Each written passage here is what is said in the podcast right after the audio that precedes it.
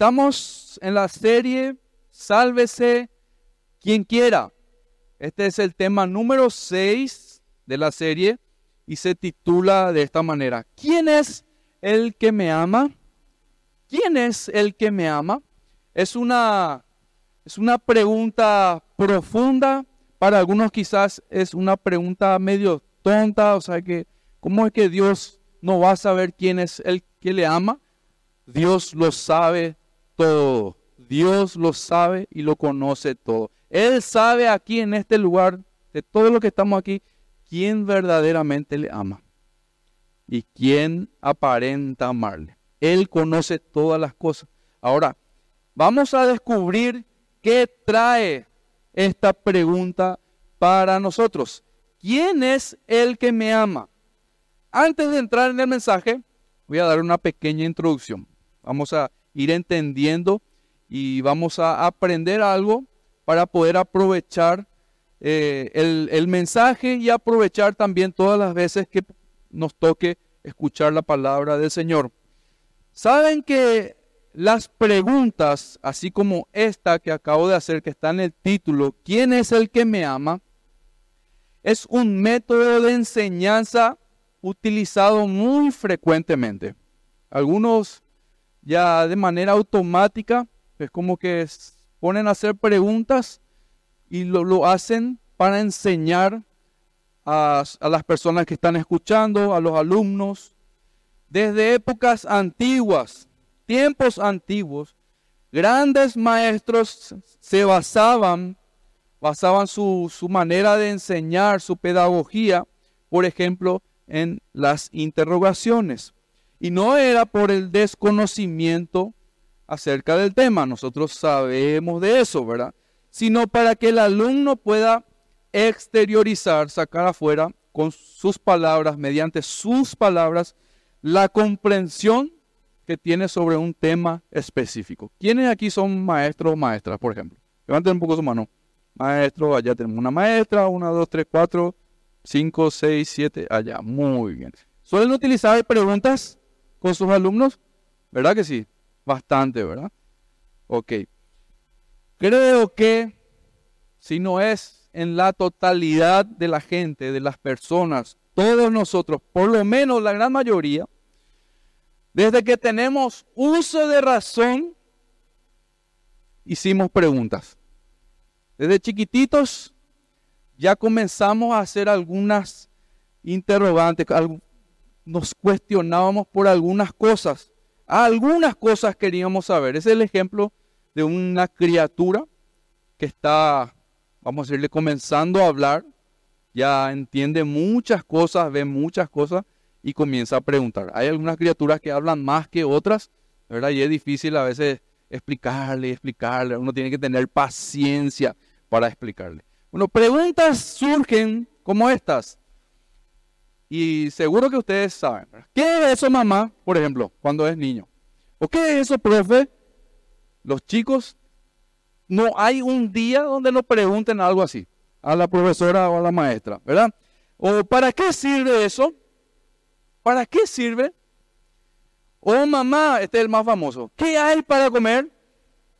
¿Qué hay para comer? No, a veces hasta un adolescente, un joven de 20 años, mamá, ¿qué puedo comer hoy? Sigue haciendo sus preguntas, ¿verdad? No voy a mirar para no pecar. Estas interrogaciones que se hacen son eh, la manera de obtener información, ¿sí? O una respuesta precisa a algo que no sabemos, a algo que desconocemos. Pero la otra manera de preguntar es la que mencioné. Es con el propósito de enseñar. Por eso, ustedes van a escuchar los mensajes que se comparten desde este lugar. Van a participar en grupos de, de, discipulado, grupos de oración. Son lugares donde se comparte la palabra de Dios. Normalmente se realiza una pregunta y de esa una pregunta surge otra pregunta y nos lleva un poco más a, aprender a conocer lo que uno está pensando, lo que uno tiene de información acerca de la palabra de Dios, lo que uno cree, lo que uno considera. ¿sí? De esa manera, eso nos ayuda a examinarnos y nos edificamos mutuamente. se le llama también preguntas de aplicación. El preguntar con este fin, la verdad que es un arte que se desarrolla. A mí, por ejemplo, yo reconozco que me cuesta mucho. ¿sí? Ahí, por ejemplo, si me voy en el, ¿cómo se dice? Sobre la marcha, a veces sale alguna pregunta, a veces no. Pero me cuesta. Pero yo sé que, que con la práctica esto va a ir mejorando ¿verdad? y va, va a ir cumpliendo mejor el propósito. ¿De qué? De enseñar, ¿verdad? Y de la misma manera otras personas, eso se va perfeccionando. ¿A qué voy con esto que estoy comentando? Vamos entrando, ¿sí? A lo largo de la Biblia, de la palabra de Dios, encontramos muchas preguntas. Un montón de preguntas, tanto en el Antiguo Testamento como en el Nuevo Testamento. Y no me refiero a las preguntas que la gente o el pueblo hacía a Dios.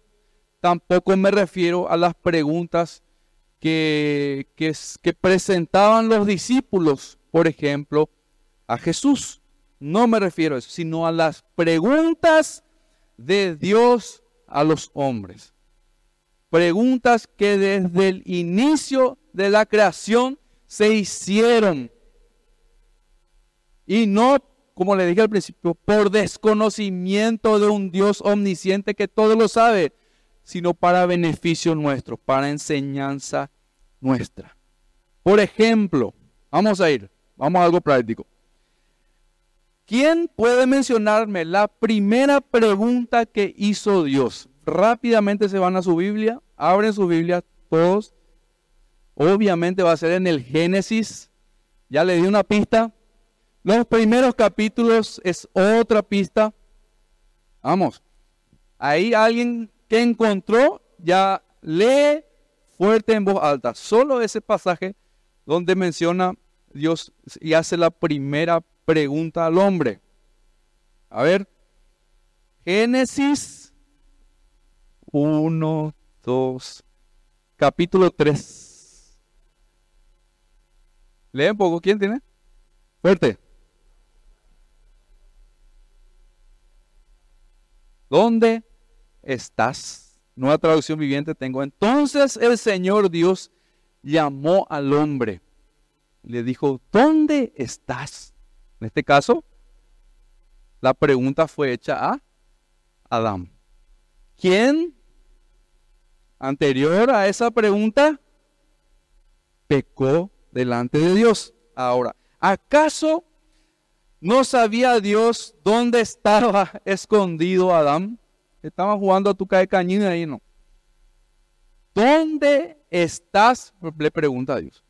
Claro que Dios lo sabía. ¿Sí? Pero ¿dónde estás? Le decía Adán. ¿Acaso Dios no sabía eso? ¿O no sabía el motivo, la razón o las circunstancias por el cual él se escondió de Dios? Se escondió de Dios. ¿Cómo un Dios que todo lo sabe puede hacer este tipo de preguntas? Dice una persona que, que no entiende, ¿verdad? Que no entiendo, ¿verdad? No tiene lógica, no tiene sentido. Es que las preguntas que Dios hizo y sigue haciendo a sus hijos son porque nosotros mismos necesitamos conocer las respuestas. Es para que nosotros podamos descubrir esas respuestas del Señor. ¿sí? Entonces, de esa manera, Dios revela nuestros corazones, nuestras intenciones y podemos despertar. ¿sí? Porque cuando hay preguntas es como que, que analizamos un poco más nuestras vidas. De la misma manera Dios lo hizo así, ¿sí? Para despertar y ver la necesidad que tenemos de Él y la maldad que llevamos adentro. El versículo 10 en adelante de ese mismo pasaje continúa así. Dice, el hombre contestó, te oí caminando por el huerto, le dijo a Dios. Así que me escondí. Tuve miedo porque estaba desnudo. Y ahí viene otra pregunta de Dios al hombre que acababa de pecar. Y Dios lo sabía. Dice, ¿quién te dijo que estabas desnudo? Un capítulo anterior nomás menciona eh, que, que, que tanto Adán como Eva estaban en el huerto, estaban desnudos y no tenían vergüenza, no sentían vergüenza. Pero una vez que pecaron, obviamente la vergüenza entró a sus vidas. La culpa entró a sus vidas. Y por eso es que se escondieron de Dios. Dice, ¿quién te dijo que estabas desnudo? Dios no le dijo, o podía haber sido más sencillo haberle dicho, ¿por qué? Directamente ya, ¿por qué le escucharon a la serpiente? Pero Dios lo, lo llevaba de a poquito a ver, que ellos vean el mal que había dentro de ellos. Dice, dice el Señor, le preguntó Dios, ¿acaso has comido del fruto? Dice, del árbol que te ordené que no comieras. Claro que Dios sabía lo que pasó. El hombre contestó, la mujer que tú me diste fue quien me dio del fruto y yo comí. Ya le pasó la pelota a la mujer. Ella fue la culpable. Y ahí Dios, siendo preguntas, ¿verdad? Y tratando en, profundidad de entrar a sus corazones. Entonces dice el 13, el Señor Dios le preguntó ahora a la mujer, a ella se va la mujer, dice, ¿qué has hecho? ¿Qué has hecho? Y ahí responde ella, la serpiente me engañó, contestó ella, por eso comí. Y ahí está. Fue engañada, ¿sí? Y eso mismo ella utilizó para compartir ese pecado y hacer parte a su esposo, a su, a su varón, a su único hombre que estaba ahí, parte de ese pecado. Dice otro hecho en particular que se encuentra un capítulo más adelante, Génesis 4 específicamente. Vayan allá, Génesis 4, eh, versículo 8 en adelante. ¿Ya conocen esta historia? la historia de Caín y Abel. Vamos específicamente al versículo 8, 8 y 9. Dice, cierto día Caín dijo a su hermano, ¿me siguen, verdad? Dice, salgamos al campo. Mientras estaban en el campo, ¿qué hizo? Caín atacó a su hermano Abel y lo mató atentó contra su vida, contra la vida de su propio hermano. Dice que luego el Señor se apareció y le preguntó, le preguntó a Caín, ¿dónde está tu hermano? ¿Dónde está tu hermano? Ya sabía Dios lo que Caín había hecho, pero lo lleva a él justamente a que vea el mal que hay dentro de él, lo que produjo eso, y eso llevarle al arrepentimiento. Vamos a ver algo interesante después, eh, referente a este pasaje. Dice, ¿dónde está tu hermano? ¿Dónde está Abel? ¿Y qué contestó Caín? No lo sé. Dice, ¿acaso yo o soy yo el guardián de mi hermano? Le dice al mismo Dios. Imagínense, Lo que busca Dios con las preguntas que hace a sus hijos, que te hace a vos, que me hace a mí, es que nos asinceremos con Él. Primeramente, a sincerarnos con Él, porque no sirve darles, darle a Dios respuestas lindas, respuestas bonitas no sirve. Como generalmente nosotros queremos hacer cuando estamos delante de un grupo de gente y nos preguntan algo. Nosotros, ¿qué, qué queremos hacer? Queremos responder de la mejor manera. ¿Sí? Y algunos hasta van a usar términos muy técnicos, ¿sí? Para poder explayarse y dar lo mejor. Dios no busca que nosotros le demos unas lindas palabras o una linda respuesta. No sirve. Deben ser respuestas genuinas, sin fingimiento. ¿Sí? Sin fingimiento. Entonces, la pregunta que nos hace el Señor en este día para examinarnos es esta. ¿Quién es el que me ama?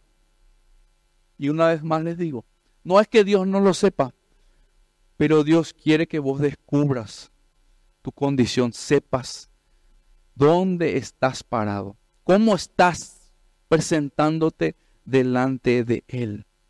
¿Quién es el que me ama? Vamos al pasaje de Juan, capítulo 14, versículo 21.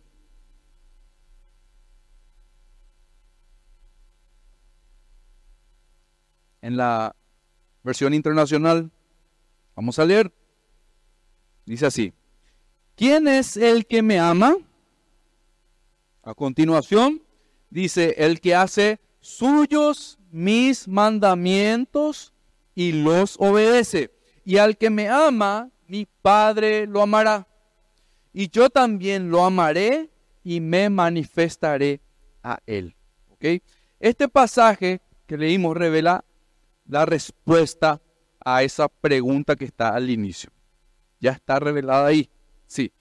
Pero primero de todo hay que aclarar algo.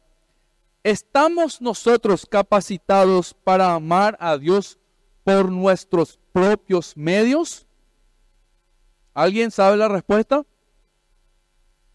¿Estamos nosotros, somos capaces de amar a Dios en nuestras fuerzas? ¿Con nuestra naturaleza humana? No. Humanamente, no. Es imposible.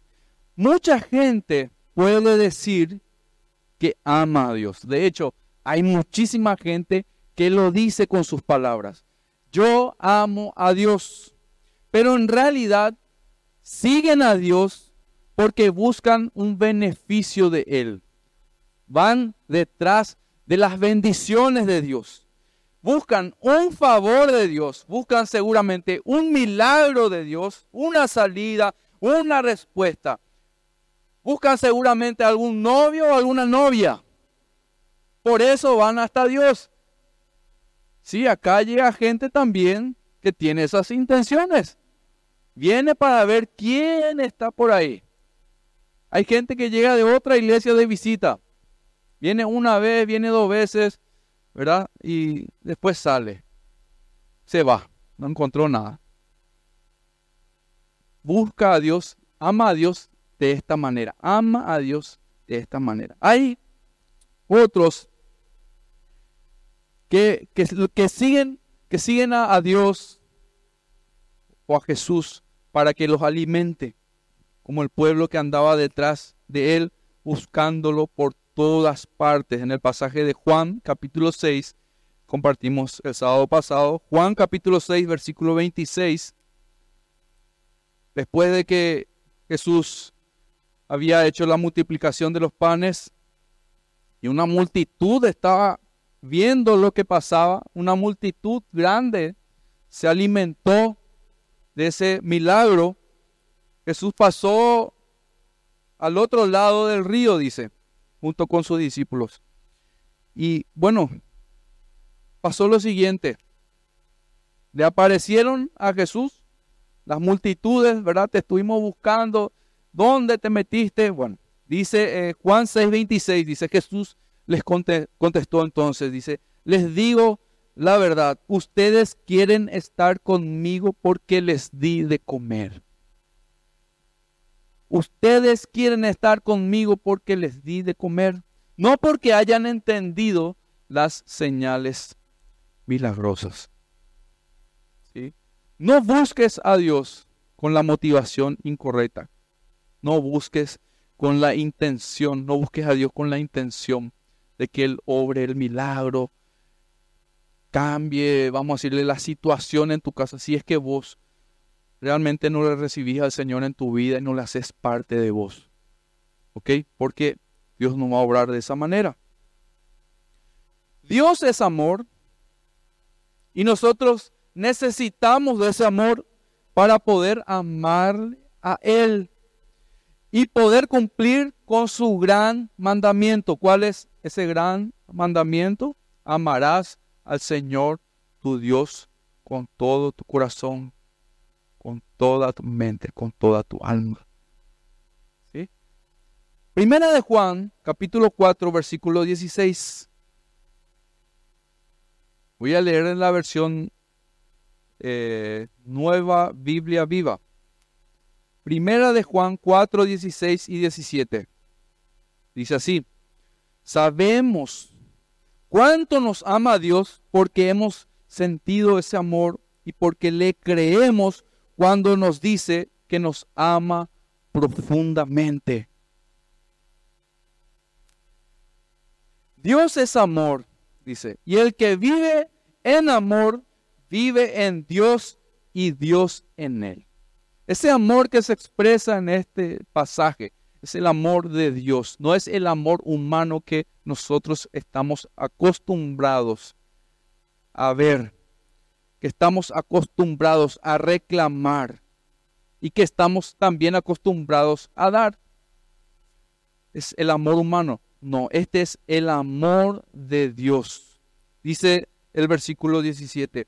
Y al vivir en Cristo, nuestro amor se perfecciona cada vez más. ¿Cuál amor? El amor de Cristo. Porque Cristo está viviendo en nosotros y Él es amor.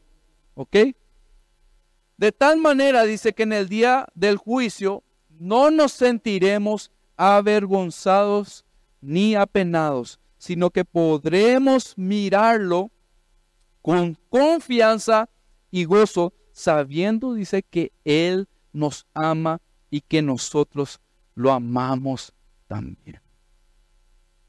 Fíjense, poder mirarle al Señor sin sentir esa vergüenza, sin, vamos a decirle, tener esas penas, estar apenado, así como fue el caso de Adán, que se escondió porque tuvo vergüenza. Estaba desnudo, decía él. Lo que pasa es que se le reveló el mal en su vida, pecó.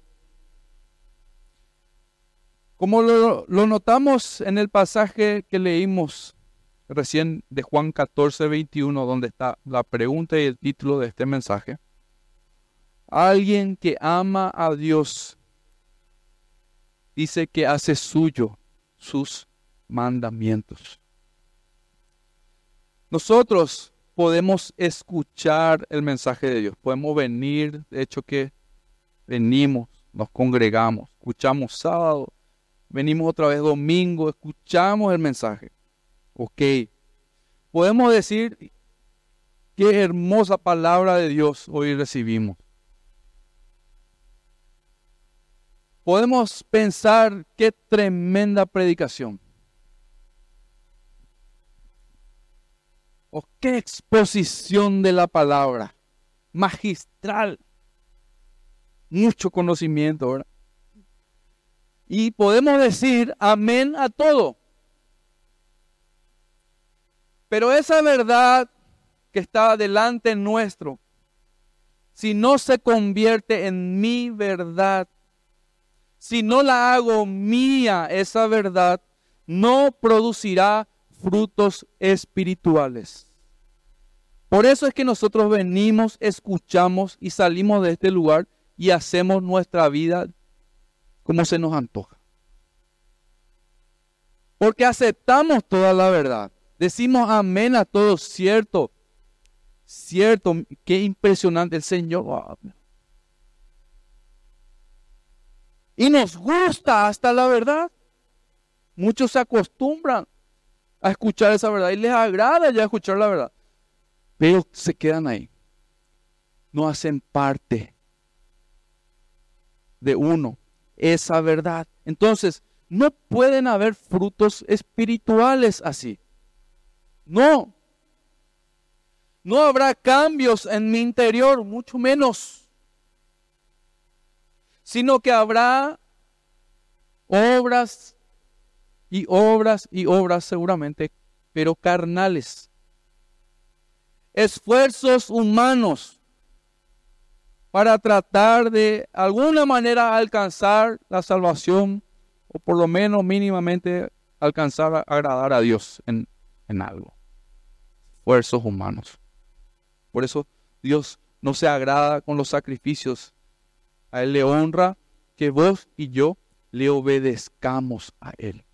Pero tenemos que tener la palabra de Dios dentro de nuestros corazones, dentro de nuestra vida.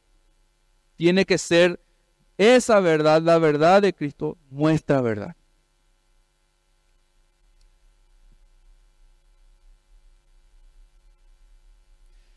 Pablo dijo en Gálatas capítulo 2 versículo 20.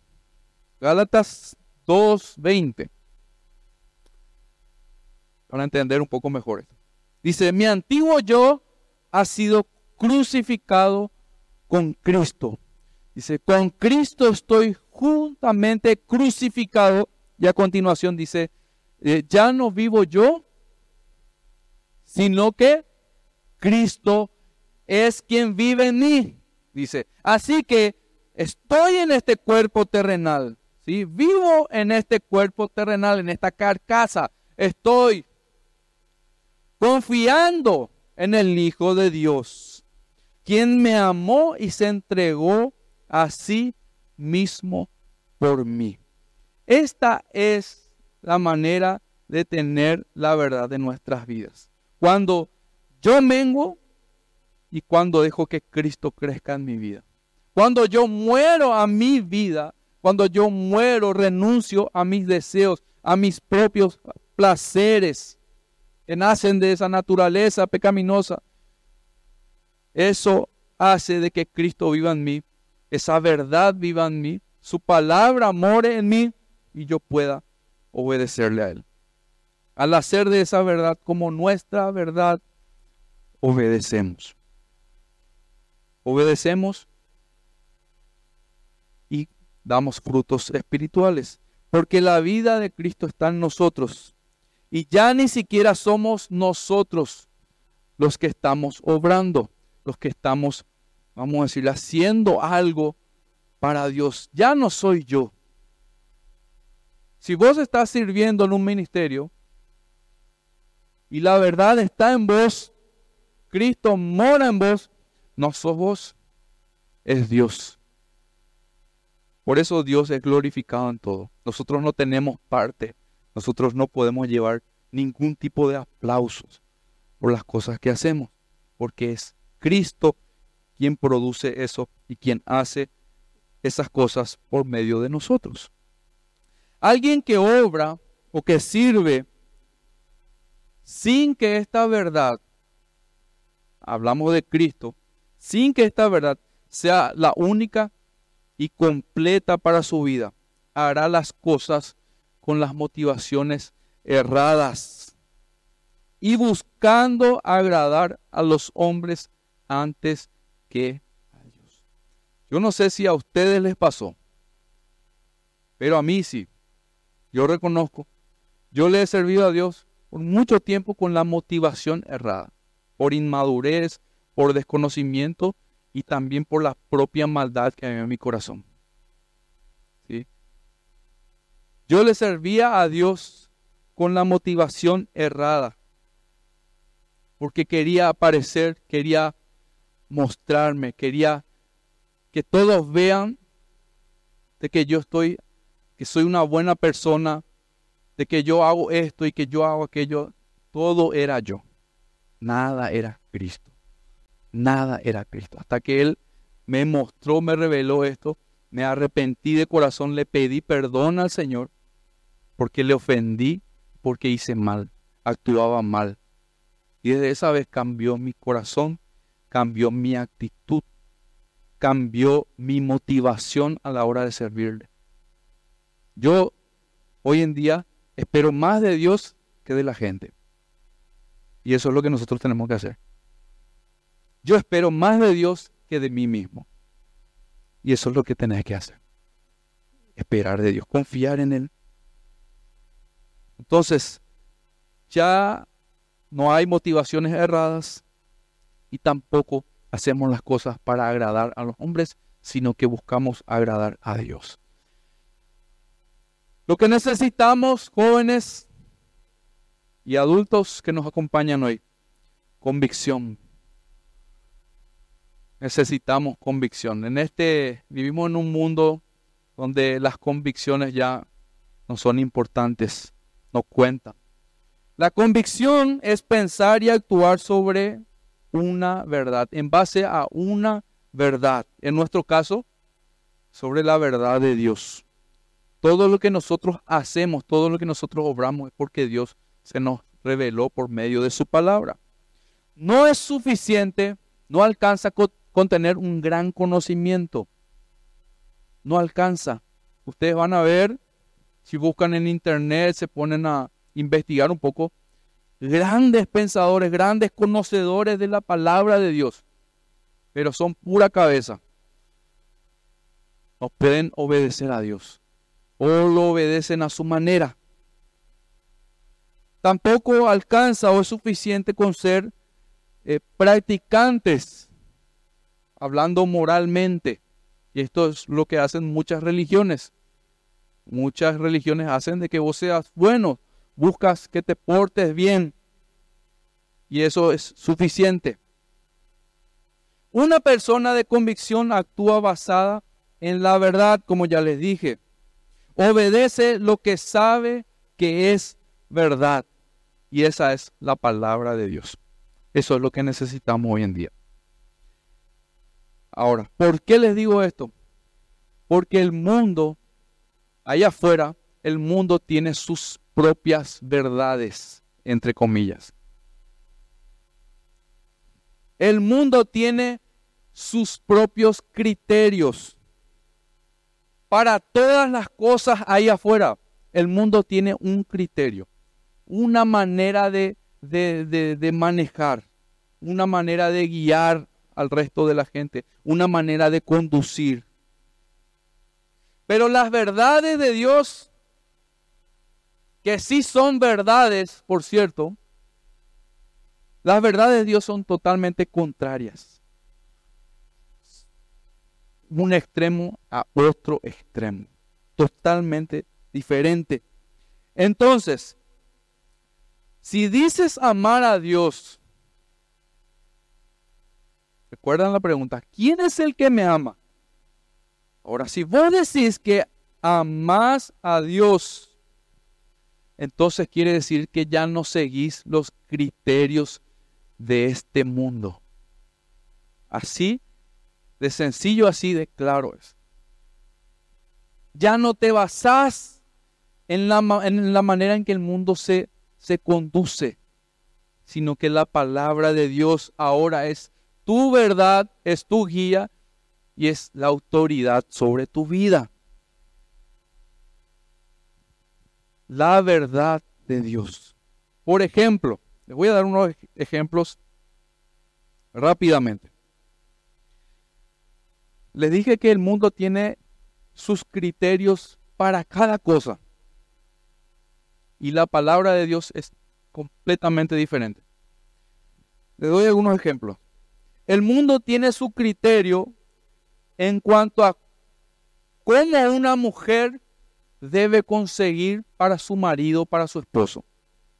¿Cuál piensan que es ese criterio que tiene el mundo? Para que una mujer consiga un marido, ¿cómo es afuera? ¿Y? Se tiene que ir a hacerse algunas, algunos ajustes, ¿verdad? Tiene que, ¿por qué? Porque tiene que atraer pues lo mejor, ese es el criterio del mundo. tiene que hacerse algunas cirugías, tiene que ser de una manera, tiene que ser cool, tiene que adaptarse, tiene que ser alegre. Ese es el criterio del mundo.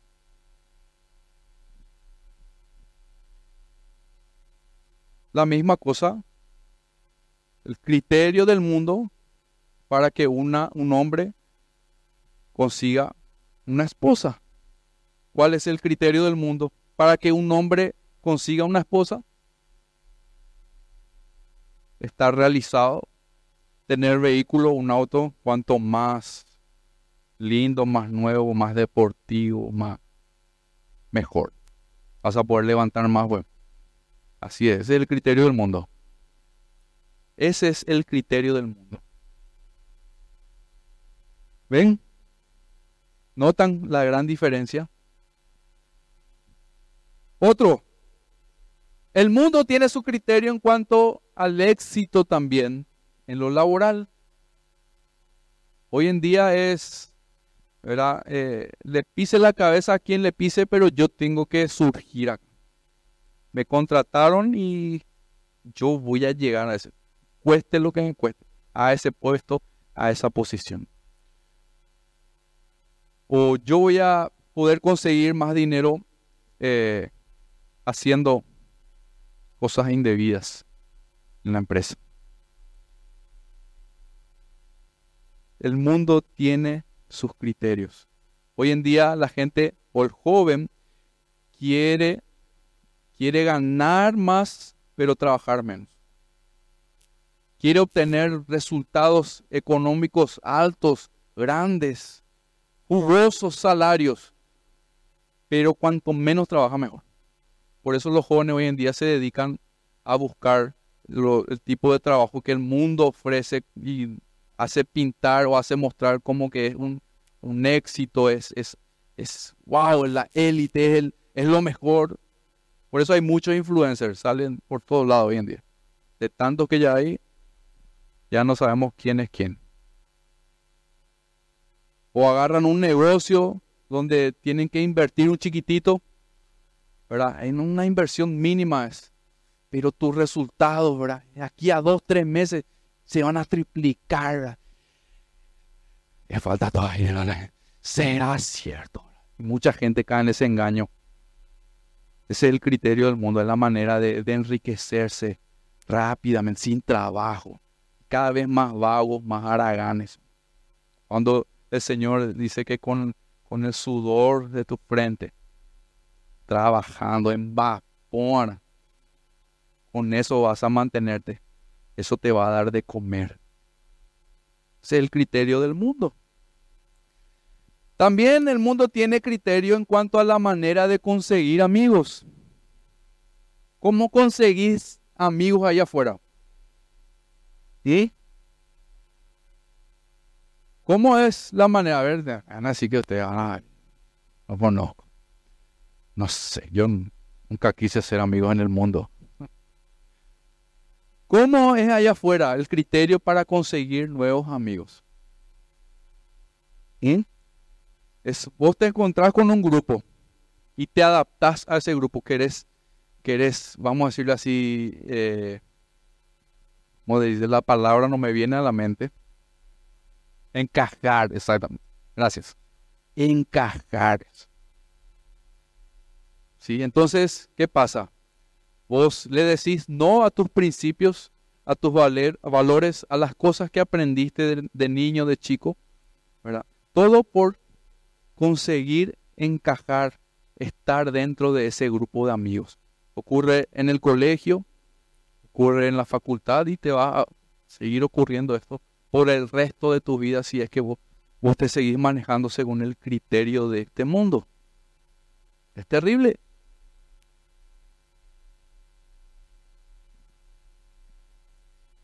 Eh, también el mundo tiene un criterio en cuanto a lo que debemos hacer con nuestros enemigos o las personas que nos hacen mal. ¿Qué es lo que te enseña el mundo? ¿Qué tienes que hacer con los enemigos? Con aquellos que te dañan. Hacerle más daño. Golpearle más fuerte. ¿Verdad que sí? Odiarle, expresar, ese tu, sacar tu ira afuera. Ese es el criterio de este mundo. Esa persona está incorrecta, esa persona está actuando mal, yo no. Pasar por encima de él, pisarle, humillarle. Ese es el criterio de este mundo. Pero nosotros conocemos por la palabra de Dios que nosotros, ¿qué tenemos que hacer con nuestros enemigos? Amarlos. Solo Dios en nosotros para poder lograr eso. Es locura es esto para el mundo. Es imposible que alguien allá afuera en el mundo pueda actuar de esta manera. Un verdadero amor. ¿Por qué? Porque Dios mismo mora en nosotros.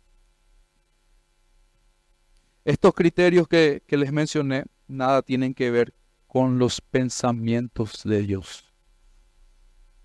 Dice Romanos capítulo 12, versículo 2. Romanos 12, 2, en la versión Dios habla hoy. Y esta palabra es para nosotros. Ya no vivan según los criterios del tiempo presente. Ya no se amolden a este mundo. Al contrario, dice, cambien su manera de pensar para que así cambie su manera de vivir y lleguen a conocer la voluntad de Dios, es decir, lo que es bueno, lo que es grato y lo que es perfecto. La buena y agradable voluntad de Dios. La perfecta voluntad de Dios. Ya no sigan los criterios de este mundo. Yo te hago esta pregunta ahora vos.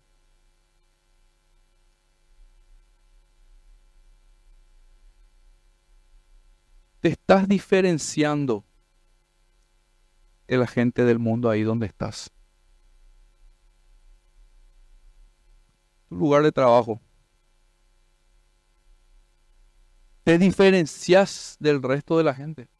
Sos diferente, sos, actúas según la palabra de Dios. En tu lugar de estudio, en tu facultad, tu colegio, ¿Te diferencias del resto o estás ahí mezclado con esa gente? ¿sabes? Vieron que cuando uno es, obedece al Señor, enseguida, sin que vos digas nada, la gente se da cuenta de que hay algo en vos diferente. ¿Cómo decís que sos cristiano sin decir que sos cristiano? tu manera de vivir. Hay una diferencia. Sea donde sea, te diferencia. Pero si vos tenés los mismos gustos, los mismos deseos, deseos que la gente del mundo, actúas de la misma manera. La verdad no está en vos.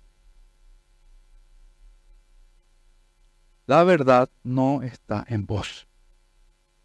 Necesitas por eso la verdad.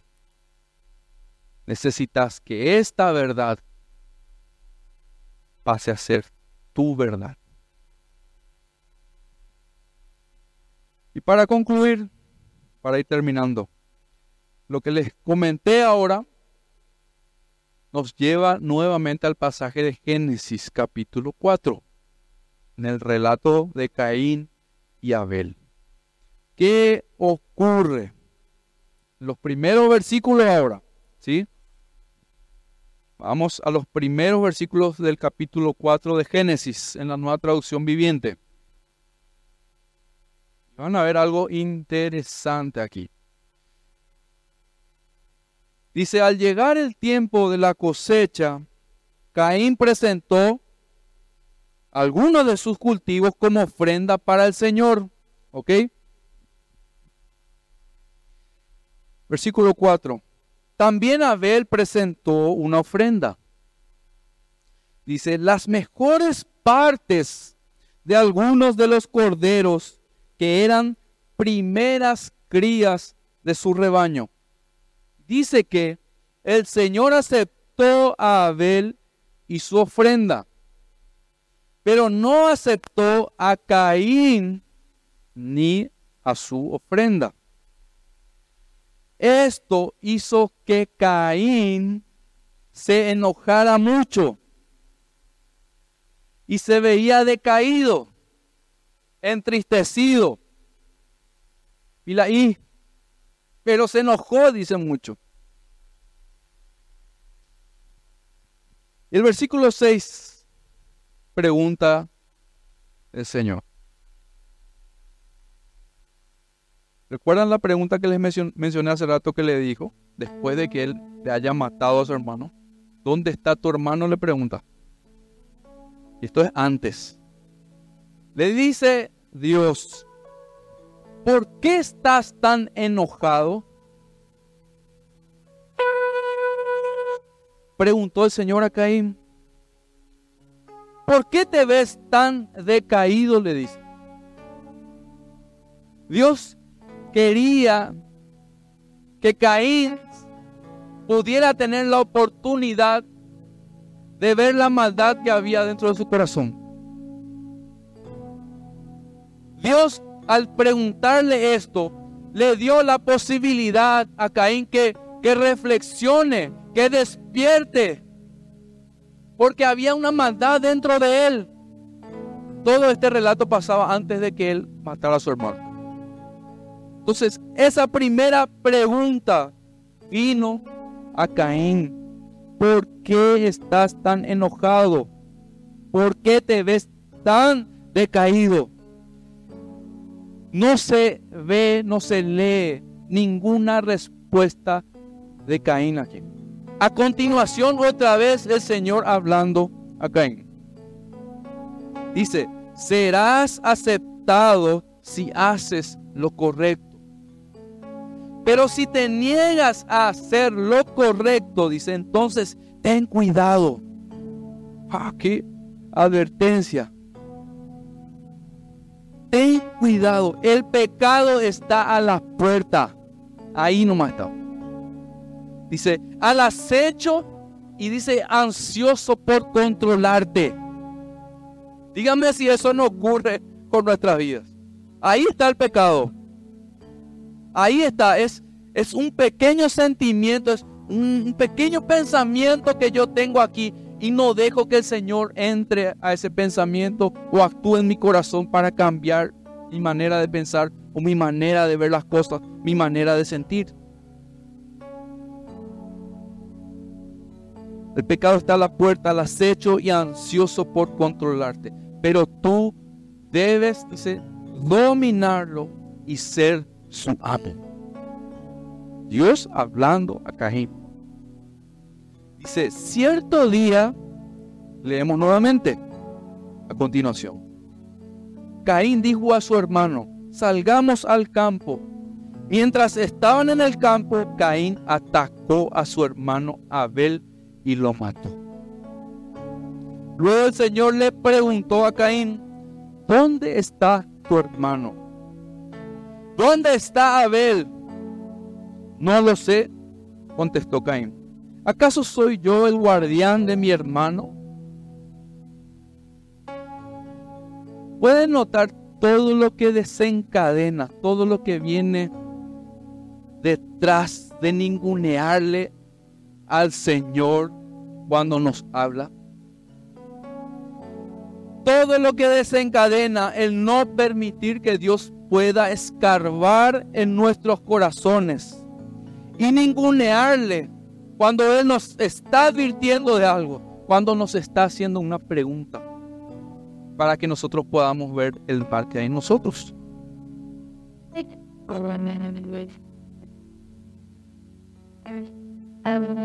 Ningunearle. Eso fue lo que hizo Caín a Dios. Y a continuación, le respondió esquivamente, como muchos de nosotros respondemos de la misma manera a Dios, esquivamente. Dice, ¿acaso soy yo el guardián de mi hermano?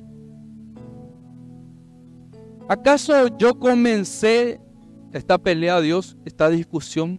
¿Acaso yo comencé esta diferencia?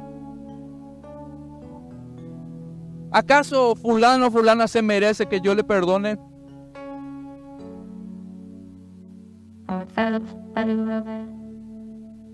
Respuestas X. Estamos cerrados totalmente. Las primeras preguntas que el Señor nos hace, las primeras advertencias, Él quiere mostrarnos que hay un mal dentro de nosotros que no solo es capaz de sentir algo malo, sino que de actuar y de hacer peores cosas que van a fundir tu vida, van a fundirte a vos, van a fundir a las personas que más te aman, a las personas que más procuran por vos.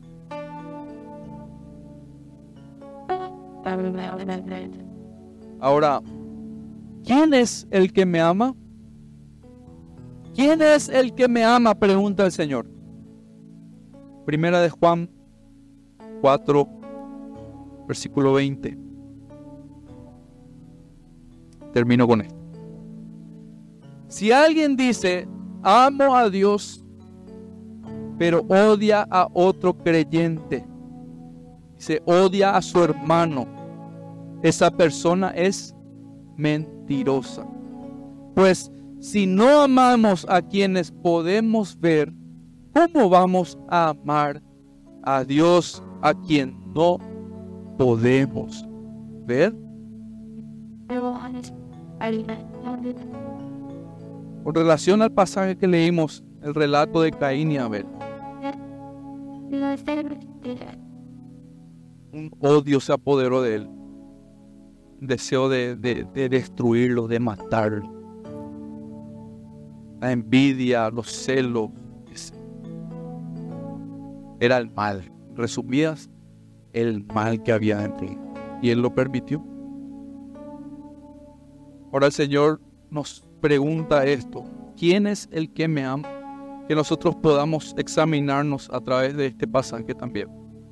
Si es que tenemos alguna diferencia, se presenta una diferencia con alguien. Si está fulanito o fulanita, si es de aquí o es de allá, no importa. Hay algo que vos tenés que arreglar con esa persona. Para estar en paz con Dios, para estar unida a Dios. Hay algo que el Señor nos manda hacer, que es obedecer. La obediencia. La obediencia. Convicción en lo que escuchas, en lo que crees, en la palabra de Dios. Eso es lo que nos Amén. Inclinen sus rostros. Vamos a orar al Señor.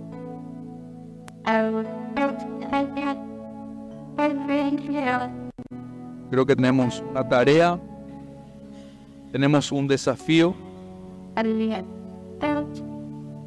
de ya no vivir vidas de apariencia. Si queremos la salvación, tenemos que querer a Cristo en nuestras vidas. Si queremos ser salvos, tenemos que tomar la lección de obedecerle, elegir la verdad de Dios por sobre los criterios de este mundo. Es la única manera.